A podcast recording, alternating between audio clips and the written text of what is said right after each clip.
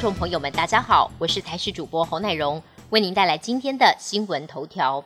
一年一度的大甲妈祖绕境活动，年年吸引百万信徒共襄盛举。今年将在四月二十一号的晚间十一点零五分起驾，为期九天八夜。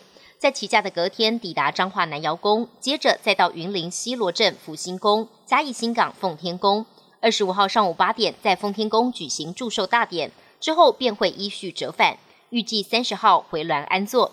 这次进香活动参加人次上看五百万。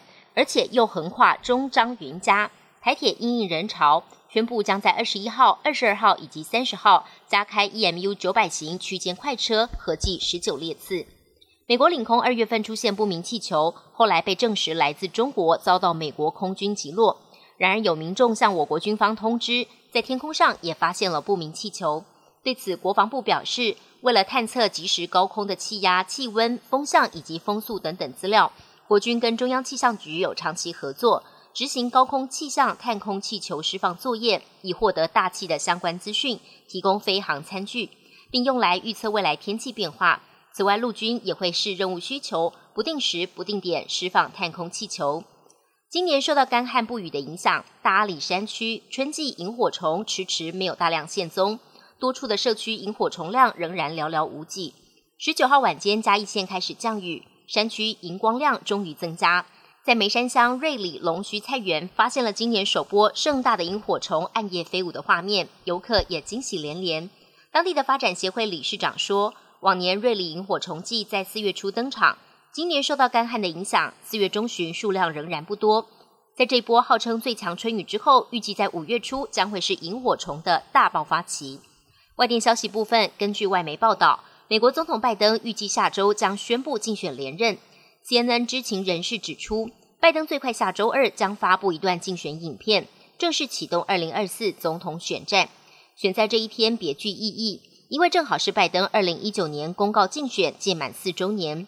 截至到目前为止，民主党内尚未出现挑战者，最终可能由拜登代表民主党披挂上阵。而现年八十岁的拜登已经是美国史上最高龄的总统。在任每一天也都持续推进记录。如果连任成功，第二个任期结束时，拜登将年满八十六岁。中国持续加强对台的军事威胁，同时又跟侵犯乌克兰的俄罗斯深化战略伙伴关系。近日更展开环台军演，引起国际社会的关注。南韩总统尹锡悦接受外媒专访时强调，台湾议题跟两韩一样是全球性议题，引发中国外交部暴怒叫嚣，说台湾问题不容他人智慧。南韩外交部罕见的发表声明痛批中方这番发言是令人不得不怀疑中国国格的严重外交失礼。过去罕见就台湾问题对中国强硬回应的南韩，这次却毫不客气。尹锡悦认为两岸跟南北韩冲突一样都是国际问题，并重申国际间反对以武力破坏和平。全球首富马斯克旗下的太空探索科技公司 SpaceX 所制造的史上最大型火箭星舰。在台湾时间二十号再度进行发射任务，并且在晚间九点三十四分成功发射。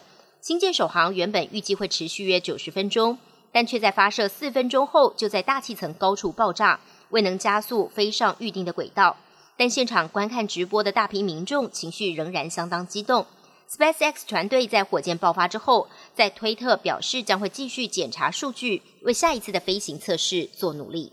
本节新闻由台视新闻制作，感谢您的收听。更多内容请锁定台视各界新闻与台视新闻 YouTube 频道。